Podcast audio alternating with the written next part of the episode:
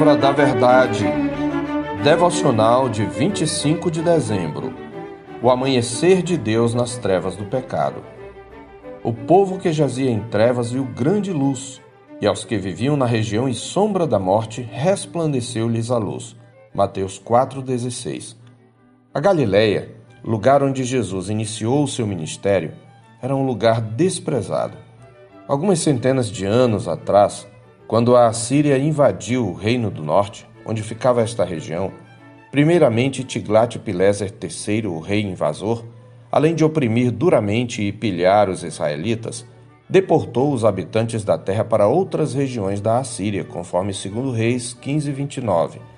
Posteriormente, em lugar do povo deportado, seu sucessor, Salmanazer, transportou para a região diversos povos pagãos, conforme 2 Reis 17, 24 a 28. Esses povos se misturaram com o restante do povo da terra que não fora para o cativeiro, produzindo não somente uma mistura étnica, mas também o sincretismo religioso, isto é, a mistura da fé monoteísta em Javé, Deus do pacto, com o paganismo idólatra.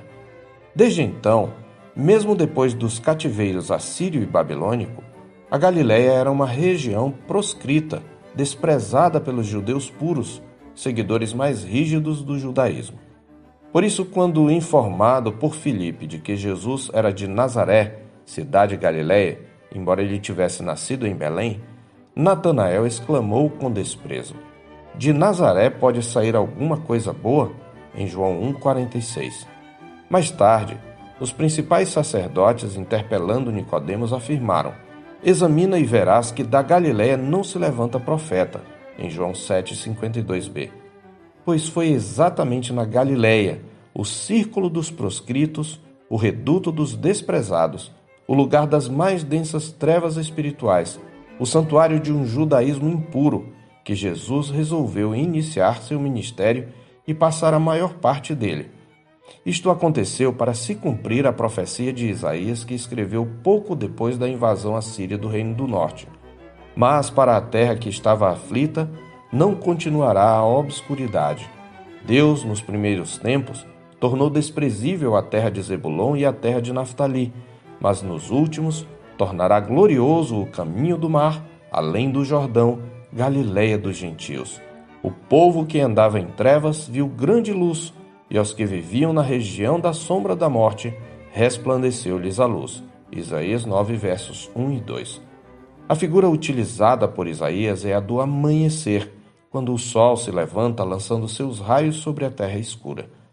De que maneira a luz resplandeceria sobre aquele lugar tenebroso conhecido como o Círculo dos Gentios?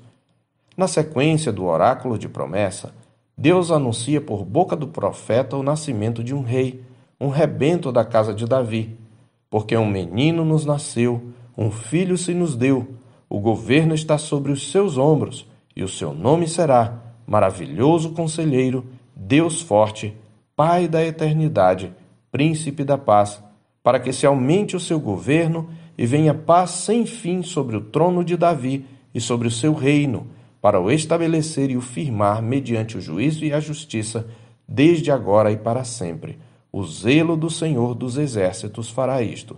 Isaías 9, versos 6 e 7. No reinado desse rei, Deus promoveria o raiar de um novo dia na história.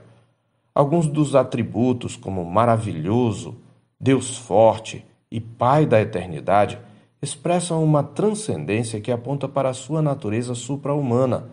Trata-se, portanto, de uma profecia messiânica e se cumpre na pessoa divino-humana de Jesus. O anjo Gabriel ressaltou o caráter incomparável e singular de Jesus ao anunciar seu nascimento a Maria. Ele disse: Este será grande e será chamado Filho do Altíssimo. Deus, o Senhor, lhe dará o trono de Davi, seu pai. Ele reinará para sempre sobre a casa de Jacó, e o seu reinado não terá fim. Em Lucas 1, 32 e 33. Ao começar o anúncio do reino pela Galiléia, essa região tão desprezível, conforme registro de Mateus 4, Jesus estava ressaltando o caráter superabundante da graça salvadora de Deus, que enviou seu Filho para buscar os perdidos, os proscritos, os pecadores, e não para aqueles que confiam em sua própria religiosidade e em seus méritos. Foi neste sentido que ele declarou certa vez aos escribas e fariseus: Os sãos não precisam de médico, e sim os doentes. Não vim chamar justos, e sim pecadores ao arrependimento. Em Lucas 5, 31 e 32. Paulo reconheceu o caráter gracioso da obra de Cristo em sua vida quando testemunhou: Fiel é a palavra e digna de toda a aceitação que Cristo Jesus veio ao mundo para salvar os pecadores, dos quais eu sou o principal. Em 1 Timóteo 1,15. Jesus apareceu no lugar mais escuro da Palestina para revelar-se como o amanhecer de Deus nas trevas da história humana. Mediante a demonstração do seu poder real, ele triunfou sobre o príncipe das trevas na cruz. Ressuscitado dentre os mortos, ele está assentado em seu trono de glória para cumprir a vontade do Pai e está colocando todos os inimigos debaixo de seus pés. Ele inaugurou o reino na sua primeira vinda e o consumará na sua segunda vinda, quando fará raiar a alvorada de um reino de paz que abrangerá céus e terra. Ele é o Salvador dos pecadores, daqueles que, pela graça irresistível da chamada eficaz, reconhecem-se nas trevas e necessitados de salvação. Por isso, a primeira condição para desfrutar dessa luz, dessa salvação eterna, está nas primeiras palavras de Jesus ao povo. Ele disse no verso 17 de Mateus 4: Arrependei-vos, porque está próximo, ou chegou e está presente, o reino dos céus. Eu sou o pastor Marcos Augusto, pastor da Terceira Igreja Presbiteriana de Boa Vista, em Roraima. Tenha um bom dia na paz do Senhor Jesus.